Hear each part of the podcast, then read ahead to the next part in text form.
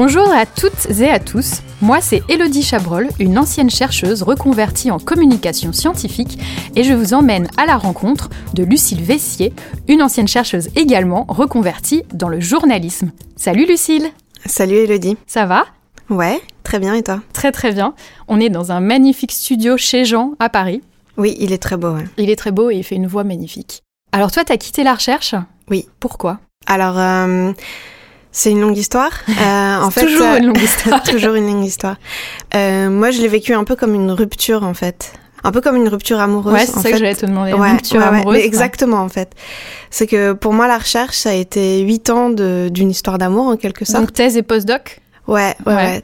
Thèse plus deux postdocs. Ouais. Euh, donc huit ans en tout. Ouais. Et ça s'est terminé de manière assez brutale. Donc pendant ces huit ans, j'ai fait beaucoup de beaucoup de rencontres. J'ai adoré ce que j'ai fait. J'ai voilà, j'ai piégé des atomes. C'était l'amour, quoi. J'ai généré des états quantiques de la lumière. Euh, j'ai euh, étudié des spins, euh, dynamiques de spin dans des cristaux. ah oui, t'étais chercheuse en physique. Hein. Voilà, c'était Ouais. de la physique quantique. Ouais. Et euh, j'ai rencontré aussi des personnes euh, vraiment géniales avec qui j'ai aimé travailler, autant euh, sur les sujets que sur la façon de travailler. Ouais. Euh, et j'avais énormément de chance d'être, euh, d'avoir beaucoup d'autonomie en tant que postdoc. On me laissait Mm. avoir mes sujets, tout ça. Enfin, c'était vraiment l'idéal. Mais il fallait avoir un poste. Et euh, je me sentais pas légitime euh, en tant que chercheuse tant que j'avais pas ce fameux poste en France. Donc voilà, donc j'ai passé euh, les concours pendant trois années, CNRS, université, école. Voilà, ça prenait énormément de temps, énormément d'énergie. Oui, à préparer, c'est des mois et des mois. Voilà, c'est ça. C'est des mois de préparer euh, les dossiers écrits, ensuite de préparer les auditions. Donc euh, voilà, Ouais. beaucoup de beaucoup de temps à passer, à pas passer à faire de la recherche à la place. Ouais. Euh, donc euh, donc voilà, et puis aussi beaucoup de stress. Je vois pour mon entourage, au bout d'un moment, je devenais horrible en fait, Ouais. euh, avec avec tout le stress que ça Ouais, générait. ces auditions, ouais, ça a l'air. je les ai jamais passées, mais ça a l'air super stressant. J'ai préparé des gens, mais c'est vrai que ça, ça a l'air, ça a l'air dose de stress maximum. Ouais. Donc euh, je m'étais dit donner une sorte de, de deadline en fait au bout d'un Ouais. moment. euh, voilà, cette année ça sera la dernière. Je pense que tout le monde est passé, enfin beaucoup sont passés par là et, et comprendront ce, ce sentiment de voilà, ça c'est c'est la dernière année. Ouais. Et j'étais hyper soutenue par mon équipe. J'ai eu énormément de chance. Je, je postulais sur un poste à l'université où j'étais. J'étais soutenue par mon équipe, soutenue par le labo. Alors évidemment, ça fait pas tout et c'est normal, mais tu te mets à y croire et on te dit voilà, il faut que tu y crois pour Ouais. euh, pour avoir une chance de convaincre le jury, il faut que tu crois. Donc tu crois. Et puis le jour où, où les résultats tombent, euh, bah c'est la douche froide quoi. Ouais. Même même si Ouais, ça doit après dur. coup, tu sais que les chances étaient faibles, mais Mhm. en fait, c'est quand même la douche froide. Et c'est pour ça que je parlais d'une- d'une rupture, parce que c'est exactement comme le jour où tu te fais larguer. Ouais. C'est que tu savais que ça allait arriver un jour, mais tu voulais pas le voir. Euh, tu voulais continuer à croire que ça allait marcher. Et, euh, et voilà. Et donc, euh, et tu t'alternes entre des moments où tu te dis, bah en fait, voilà, c'était inévitable, et puis je vais découvrir d'autres choses. Ouais. Euh, et des moments de nostalgie intense où tu te dis mais en fait c'était trop bien et, bien. Bah et ouais. je vais jamais retrouver ça autre part. Du coup j'ai laissé filer mon contrat de postdoc et j'en ai pas cherché un autre et j'ai décidé de partir comme ça. Et pourquoi le journalisme? Alors pourquoi journalisme? C'est quelque chose que tu avais un peu déjà en tête quand tu étais Pas du en tout. recherche? Pas, Pas du du tout. tout, pas Ouais. du tout. En fait, euh, j'avais envie de faire un, quelque chose qui avait du sens, de retrouver du sens à ce que je, à ce que je faisais, et notamment plutôt de m'intéresser à des sujets plus euh, euh, liés à, au, au changement climatique, en fait, euh, l'environnement, les énergies, euh, l'écologie, tout ça. Et, euh, et en fait, en, en faisant un petit blog, en en parlant autour de moi, en fait, les gens m'ont dit mais pourquoi tu fais pas du journalisme scientifique? En plus, t'as as les bases de, Mm, mm, de la de science. la science, ouais. Donc, euh, donc voilà, donc je me suis intéressée à ça et en, en suivant une formation euh, donc l'année dernière, je me suis rendu compte qu'en fait j'avais envie de, de, de, de me retrouver plus proche du milieu de la recherche et il y a eu la rencontre avec euh, avec The Meta News. Donc euh, T'as fait un master 2, la formation c'est un master 2, c'est ça? Oui, c'est ça, c'est un master 2 que qu'on fait en alternance. Ouais. Donc ça a la- l'avantage de Te préparer à voilà, c'est Ouais. ça, d'être à la fois des cours théoriques mais aussi de- d'avoir un pied directement dans le dans le métier. Et du coup, la rencontre avec euh, avec The Meta News, je pense qu'on s'est vraiment bien trouvé, que ça soit d'un côté ou de l'autre, parce que eux cherchaient quelqu'un qui avait besoin de, qui connaissait bien la recherche, et moi j'étais là, j'avais envie de mettre en avant tout ce que j'avais connu dans la recherche, de pouvoir réutiliser tout ça en fait. Donc Eddie et Laurent hein, de The Meta News. Voilà, c'est Ouais. ça. Donc euh, Eddie et Laurent, je les ai rencontrés en août 2019. Et donc du coup, j'ai commencé en septembre juste après et ça a duré un an. Et j'ai enchaîné avec un CDI, ce qui est quand même une grande chance quand on est journaliste d'avoir un CDI par les temps qui courent, surtout juste après une formation. Donc, donc voilà, c'était vraiment une belle preuve de confiance et de, de pouvoir réutiliser tout ce que j'avais appris dans la recherche, mais aussi tout ce que j'avais pas eu le temps de faire quand j'étais chercheuse, c'est-à-dire réfléchir à des questions d'éthique, réfléchir à des questions de politique des sciences. C'est vraiment des choses euh, qui euh, maintenant je trouve sont hyper importantes que j'avais pas le temps de faire et que beaucoup n'ont pas le temps de faire. Mais en fait, quand tu es en recherche, c'est vrai que tu es sur ton sujet et généralement c'est un sujet euh, c'est un petit sujet, c'est d'ailleurs j'ai l'impression que c'est un peu le cliché des scientifiques qui connaissent tout, qui, qui savent tout sur tout, mais c'est vrai que par exemple moi j'étais neuroscientifique et je travaillais sur les épilepsies, mais même les épilepsies, je connaissais pas toutes les épilepsies tous les mécanismes. Je connaissais mhm. très bien celle sur laquelle je travaillais. Euh, mais c'est vrai que quand tu commences à faire autre chose à côté, euh, tu te rends compte que, bah, en fait, tu as envie d'en savoir plus sur d'autres sujets.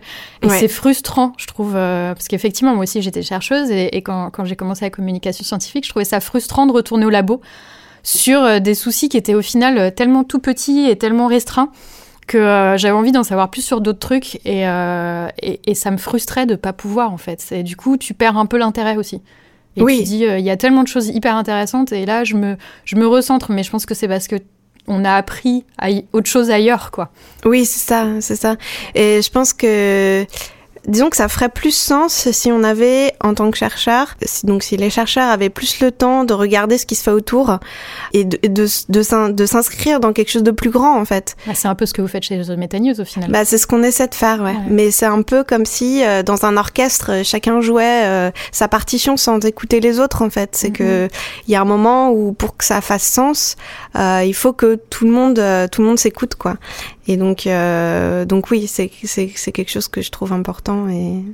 Mais après, c'est aussi très intéressant de, de, travailler sur un sujet. Ah non, mais c'est passionnant, c'est passionnant, et je pense que c'est vraiment, ça dépend des gens. C'est-à-dire que moi, je dis que j'ai perdu un, intérêt parce que je pense qu'au final, j'étais peut-être pas amenée à faire ça toute ma vie, et que euh, voilà, je me suis mise dans la communication scientifique, et euh, je pense que c'était ça que je devais faire. Enfin, moi, je suis à fond. Euh, en fait, j'ai retrouvé ma voie en passant par des trucs un peu un peu, euh, un, peu un, chemin un peu bizarre. Au final, j'ai retrouvé la voie que je, je pense j'aurais dû prendre depuis le début.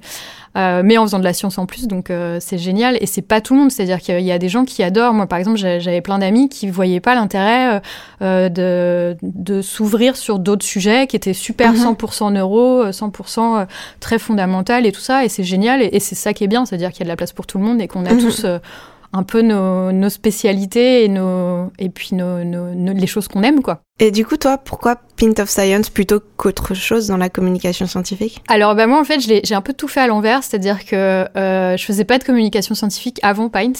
Je me suis mise dedans. Euh, en mettant un pied dans Pint of Science. Euh, le truc, c'est tout bête. Donc, j'étais à mon deuxième postdoc à Londres. Je commençais tout juste mon deuxième postdoc à Londres. Euh, j'avais conscience que la recherche, c'est peut-être, ça, ça, allait peut-être pas être ma voie euh, finale parce que j'avais très très mal publié sur mon premier postdoc. Donc, euh, comme toi, je voulais passer les concours, mais j'étais consciente que ça commençait à être vraiment compliqué pour moi. Mais le, chef que j'avais m'avait proposé le postdoc de mes rêves. Donc j'y étais partie en me disant ça a l'air génial, je vais voilà, je, vais faire un truc de fou. Et j'ai reçu un mail de Pint of Science qui était vraiment un tout bébé. C'était une petite graine qui était en train de se fabriquer. Ils cherchaient des volontaires pour vraiment commencer le festival. Et en fait, j'ai même pas réfléchi. J'ai appelé direct. Euh, je devais euh, vraiment juste organiser un bar, donc trouver des, des donc Pint of Sense, c'est un festival de communication scientifique qui a lieu dans les bars. Je devais trouver euh, juste des intervenants, organiser un bar, et en fait, au moment où je les ai appelés, ils avaient quelqu'un qui gérait toute l'université, qui venait tout juste de dire que finalement euh, ils voulaient pas, parce que c'était vraiment le tout début, et je pense qu'ils se sont rendus compte que ça allait être trop de travail. Et on m'a proposé de le faire, donc un rôle beaucoup plus central et beaucoup plus euh, dans la, création. Et en fait, j'ai jamais réfléchi deux secondes, quoi. Je, me suis lancée, euh, et j'ai tellement aimé ça la, première fois qu'on voit euh, les bars remplis euh, de gens euh, super passionnés, qu'on voit des étincelles dans les yeux des gens quand ils écoutent des scientifiques, mais en fait, enfin ça, ça m'a vendu pour pour la vie, quoi. Mhm. Et, et, du coup, bah voilà, ce bébé-là qui était fantastique, j'ai eu envie de le, faire grandir parce que c'est un modèle qui est bien, parce qu'au final, on peut le répliquer dans plein de pays, c'est ce qu'on fait. et donc, j'ai eu envie de le faire grandir. Et puis la question, c'est vraiment, je me suis pas posé la question à un seul moment de pourquoi Pine. C'était vraiment, j'ai l'impression d'avoir fait une rencontre euh, comme on fait un peu peu dans la vie, quoi. Ouais. J'étais tombée sur euh, mon truc euh, qu'il fallait que je développe, que j'adorais. Voilà, j'étais super passionnée et, et je le suis toujours d'ailleurs. Et donc voilà, et donc à un moment, j'ai quand même tenu 4 ans de postdoc avec Paint et euh, un postdoc en neurosciences. Ah oui, quand même, 4 ouais, ans. ouais, ouais, j'ai bah, j'ai pas beaucoup dormi pendant ces 4 ans-là. Euh, j'ai aussi divorcé pendant ces 4 ans-là, et je pense que honnêtement, euh, Paint of Science, c'était aussi euh, le projet du coup euh, qui me tenait un peu en entier. Parce que quand t'as ta vie qui s'écroule, bah, au final, c'est chouette d'avoir un truc positif Ouais. sur lequel un projet d'avenir, tu vois, Mhm. sympa à développer. Et puis au bout d'un moment, je me suis dit que j'aurais plus d'impact. En fait, c'était drôle parce que j'ai quitté la recherche alors que je travaillais sur un, projet de euh, préclinique. Euh, donc en gros, une molécule qui pourrait potentiellement sauver des patients euh, et, et stopper les épilepsies. Et je me suis dit que j'aurais plus d'impact en travaillant dans la communication scientifique parce qu'on était tellement nombreux dans le labo à travailler sur les mêmes choses que je me suis dit demain je m'en vais. Le, le projet continuera, ce sera exactement la même chose. Alors que demain je m'en vais, je peux développer plus de pays Pint of Science et au final aider plus de chercheurs à faire de la communication scientifique. Et voilà, donc c'est pour ça, euh, pour ça que j'ai quitté, euh, que j'ai quitté la recherche, mais dans un certain sens c'est un peu comme toi, on quitte pas vraiment parce qu'on travaille très très proche, donc euh, au final c'est chouette parce qu'on continue de lire des papiers, on continue de lire ce qui se passe, on continue de discuter avec des chercheurs. Mhm. C'est juste qu'on la fait plus, la recherche. Ouais, ouais, on, on aide les chercheurs et les chercheuses, mais, euh, mais on n'est plus là à la faire, Oui, faire oui. Du, du labo. Oui, moi j'ai eu une période de, de transition où je me suis demandé est-ce que euh, est-ce que j'irais pas faire complètement autre chose Ouais. Euh, parce que j'étais quand même un peu un peu dégoûtée et du coup j'ai fait de la pâtisserie pendant un an j'ai Ah un ouais CAP de pâtisserie Pas mal. Et d'ailleurs, maintenant, tu peux du coup faire euh, des gâteaux en forme de, je sais pas. euh, des gâteaux en forme de cryostat oui oui Ouais. c'est- c'est très à la mode non non mais à la fin de ce- cette année où j'ai fait que de la pâtisserie ça me manquait Ça quand te manquait même Ouais, c'est ça que j'allais te euh, demander. Pourquoi le côté enfin déjà déjà de faire quelque chose de plus intellectuel et puis de et puis la science Euh, voilà ça m'a un peu rattrapé quoi Ouais, bah la science, on la quitte. Une fois qu'on est scientifique, on la quitte jamais vraiment. C'était drôle parce que moi, j'ai eu une crise d'identité quand je suis partie de, de la recherche parce que je savais plus comment me présenter parce que j'avais l'impression de plus être scientifique. Et en Mhm. fait, il y a quelqu'un qui m'a dit non, mais t'es scientifique, c'est juste que t'es plus chercheuse, Oui. mais t'es scientifique. Mhm. Et euh, c'est vrai que sur le moment, je savais pas, j'étais là, mais je suis plus scientifique. Je sais plus exactement qui je suis, quoi. Parce que c'est vrai que c'est, euh, voilà, être chercheur, c'était vraiment une identité. Et puis là, Mhm. euh, bon, bah, euh, et puis ici, on est scientifique, mais on reste scientifique euh, oui à vie, quoi. Oui, oui. Et est-ce que tu as eu un moment où tu savais plus trop comment te placer par rapport aux chercheurs parce que tu étais chercheuse et ensuite de passer à la com qui est quand même euh, souvent dévaluée par Ouais. les par les chercheurs. Est-ce qu'il y a eu un moment où tu te dis euh, bon on va on va me regarder moins bien, on va moins bien me considérer, est-ce que ou peut-être un, un petit complexe, je sais pas. Alors, trois trucs. Un, ouais, mais c'était que dans ma tête. C'est-à-dire que je me suis dit, euh, je vais avoir une thèse de neuro juste pour euh, au final faire ça, mais c'était super utile. Donc c'était vraiment dans ma tête. Personne m'a jamais fait de réflexion là-dessus. Et deux petits trucs. Un, euh, il y a de plus en plus de communication scientifique euh, qui, sont, qui est demandée dans les demandes de financement. Donc autant il y a dix ans, euh, les chercheurs regardaient un peu ça comme euh, ouais, c'est pas ouf. Autant maintenant, j'ai l'impression qu'il y a plein de gens qui sont en panique, en mode faut que je mette ça dans ma, dans ma demande de financement, mais je sais pas quoi faire. Donc du coup, au final, ça va. Euh, et puis, euh, et puis au final, euh, qu'est-ce que je vous dis Ah oui, et ça m'aide aussi quand même énormément parce que comme je parle à des chercheurs, euh, tu vois, j'aurais pas si je refaisais les choses, je referais mon postdoc parce que au final, ça me donne une expérience de connaître la recherche euh, dans deux pays différents, Mhm. pas juste une thèse, tu vois, de la connaître vraiment à fond. Et du coup, j'ai l'impression que pour les chercheurs qui sont un peu récalcitrants avec la com, quand je leur dis euh, oui, en recherche, on parle comme ça, généralement, on me dit oui, euh, t'as quoi? T'as fait une thèse? Je dis ouais, une thèse et 8 ans de postdoc derrière. Et là, généralement, bah, on m'écoute parce que c'est ok, tu connais la recherche. Ouais. Donc au final, euh, il y en a qui me disent ah, c'est une perte de temps et tout. Bah non, parce que je travaille toujours avec des chercheurs et des chercheuses. Et au final, maintenant, je sais vraiment très bien comment ça marche. Mhm. J'ai fait deux pays, euh, j'ai- connu plein de postdocs, tu vois. J'ai vraiment bien, bien, bien euh, navigué dans le monde de la recherche et ça m'aide dans le boulot que je fais maintenant. Mhm. Donc euh, au final, non, c'est pas, pas mal. Alors moi, j'ai une dernière question pour toi, Lucille. Pourquoi The Meta News? Euh, Question qui tue. la question piège. Non, non, c'est pas une question piège. Euh, bah, en fait, ça s'est fait un peu par hasard, c'est-à-dire qu'on s'est rencontrés euh, parce qu'ils ils étaient en train, donc Laurent et Eddie, créé le, le, média. Elle avait créé depuis depuis six mois à peu près. Moi, je cherchais un contrat de professionnalisation qui n'est pas facile à trouver d'ailleurs parce que dans tous les établissements publics, euh, on ne peut pas être pris en contrat de professionnalisation. D'accord. Ça, c'est un détail. Et en fait, quand ils m'ont parlé du projet de faire un média qui parle aux chercheurs, enfin moi ça m'a tout de suite parlé en tant qu'ancienne chercheuse. Je me suis imaginé tout de suite. Mais oui, mais on pourrait parler de ci, de ça, de parce que en fait il n'y a pas de médias pour les chercheurs. Mm, mm. Évidemment, on en parle un peu par-ci par-là dans les grands médias, dans les mm. médias euh, grand public, pardon. Mais euh, pour moi, euh, je me suis imaginé voilà tout ce que je pouvais faire. Je me suis vachement projetée et c'était une aventure aussi parce que c'est un nouveau média. Mm. Donc euh, ça veut dire euh, on est une petite équipe, on doit aller chercher des, des gens pour pour qui s'abonne. Enfin, on fait un peu tout nous-mêmes, quoi. Mm. Et c'est génial parce qu'on apprend énormément, en fait. Ouais. Je fais pas juste mon travail de journaliste dans mm-hmm. mon coin. Euh, ça aussi, c'est un truc qui me faisait peur.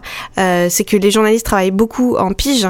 Et moi, je me voyais pas faire ça. Après avoir travaillé dans la recherche, pour moi, le travail d'équipe, c'est hyper important. Et j'aurais pas aimé travailler toute seule dans mon coin. Donc là, trouver une petite équipe comme ça, pour moi, c'était vraiment parfait. Et donc voilà, donc on a commencé à, à développer. Euh, ben, au départ, c'était une news par semaine. Maintenant, c'en est deux, voire trois. Euh, voilà, décliné sur différents sujets. Et chaque semaine, j'en apprends davantage, quoi.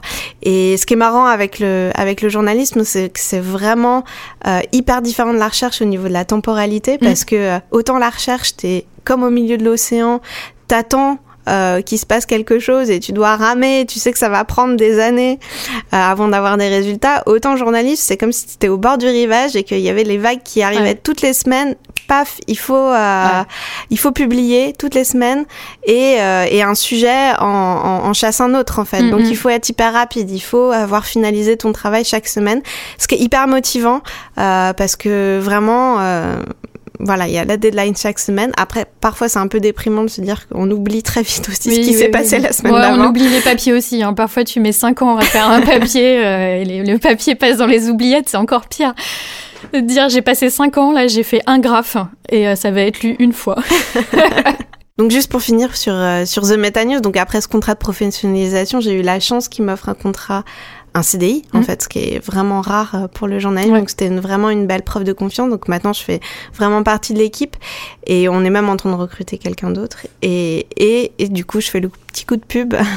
on est en campagne euh, sur Ulule pour euh, recruter de plus en plus d'abonnés. donc on voudrait passer le cap des 1000 abonnés. On à 800. et donc voilà, 1000 c'est c'est parce que c'est symbolique, mais en fait on voudrait aller bien au-delà pour pérenniser le journal, pour qu'on puisse vivre en tant que journaliste et pour continuer à donner de, bonnes infos euh, aux chercheurs chaque semaine. Pour continuer le beau travail que vous faites. C'est ça. Bah, merci beaucoup Lucille. Merci à toi Elodie. Bonne journée. Bonne journée à toi. À bientôt. À bientôt.